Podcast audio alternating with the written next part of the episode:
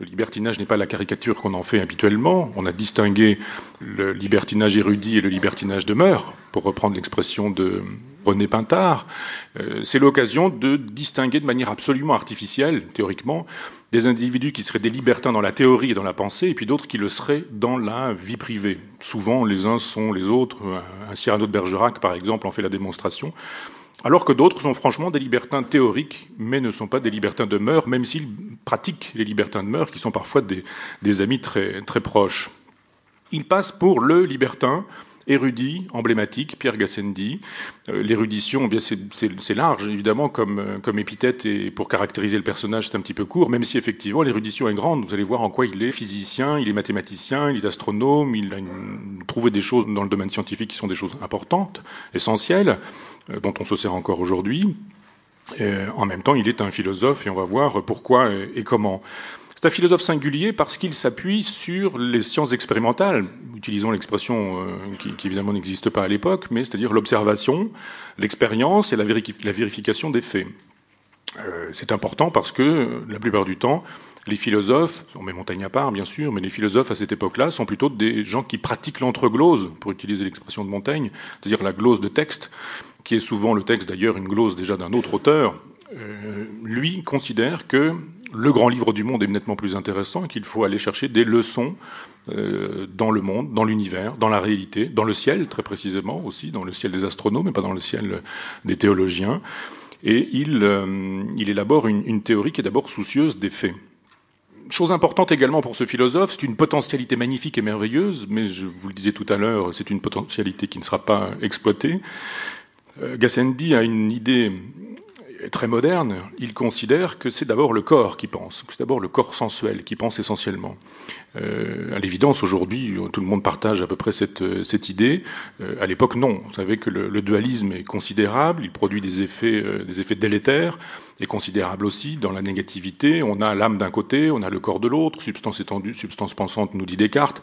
Euh, la question de l'association la, de, de ces deux substances est une question philosophique essentielle, du moins pour, pour Descartes et pour une partie des gens qui sont dans la, dans la logique duel et, et dualiste. Lui nous dit non, il n'y a qu'un corps sensuel. Souvenez-vous, il est prêtre, hein, mais il considère qu'il y a de l'âme, bien sûr, mais que l'âme est matérielle. Alors on verra aussi la problématique religieuse ou la problématique chrétienne. Qu'est-ce que c'est qu'une âme matérielle pour un prêtre qui doit normalement croire à l'immatérialité de l'âme? C'est une question qu'on abordera.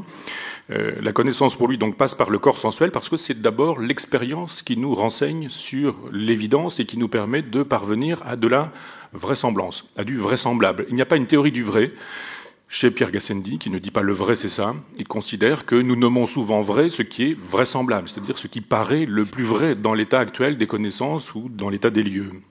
Théorie donc du vraisemblable opposée à la théorie de la vérité et théorie également de la connaissance qui passe par le corps sensuel. Vous pouvez imaginer comment Descartes deviendrait évidemment un ennemi qui lui considère qu'on doit pouvoir penser, mais à partir de, de, de, son âme, à partir de son corps bien sûr, mais essentiellement à partir de la substance pensante. Euh, ce sera l'occasion de l'un des débats qui opposeront euh, Descartes et Gassendi. Il est philosophe également parce qu'il bataille euh, violemment contre Aristote, et ça c'est assez engagé à l'époque, c'est courageux à l'époque, même si on a déjà commencé à toucher à la sacro-sainte statue de, de Saint Aristote d'une certaine manière. Aristote sert à l'Église, l'Église l'a combattu bien sûr, mais l'Église a fait aussi ce qu'il fallait pour le récupérer, et la scolastique, la philosophie scolastique qui s'inspire d'Aristote, c'est la philosophie plus ou moins officielle, et s'attaquer à Aristote, c'est montrer qu'effectivement on est en opposition. C'est un engagement euh, politique et, idéologique. Il attaque également Descartes, euh, rôle important dans son existence, hein, le, le, breteur, celui qui va ferrailler contre, contre Descartes. Il y consacre un temps fou, des pages considérables en, en épaisseur, de trop fort volume, il aurait dû faire autre chose, me semble-t-il, je vous dirai quoi et comment euh, ultérieurement. Il attaque Descartes parce qu'il le trouve trop rationaliste sur les questions de la religion. Descartes n'est pas ce mythe, j'ai déjà eu l'occasion de vous le dire, ce mythe qu'il va devenir et qu'il est devenu, euh, mais il a bien vu, d'une certaine manière, il a bien pressenti, Gassendi, que euh, Descartes était essentiellement l'inventeur de la raison moderne, même si euh, Descartes ne sait pas qu'il l'est sur ce terrain-là, l'inventeur, effectivement il l'est parce qu'il donne presque les pleins pouvoirs à la raison, on peut même dire les pleins pouvoirs à la raison.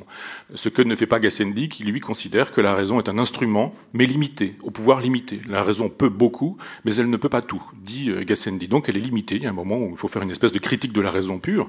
Il y a un moment où on arrête les pouvoirs de la raison, et puis au-delà de la raison, il y a autre chose. Il y a euh, la foi, il y a la croyance.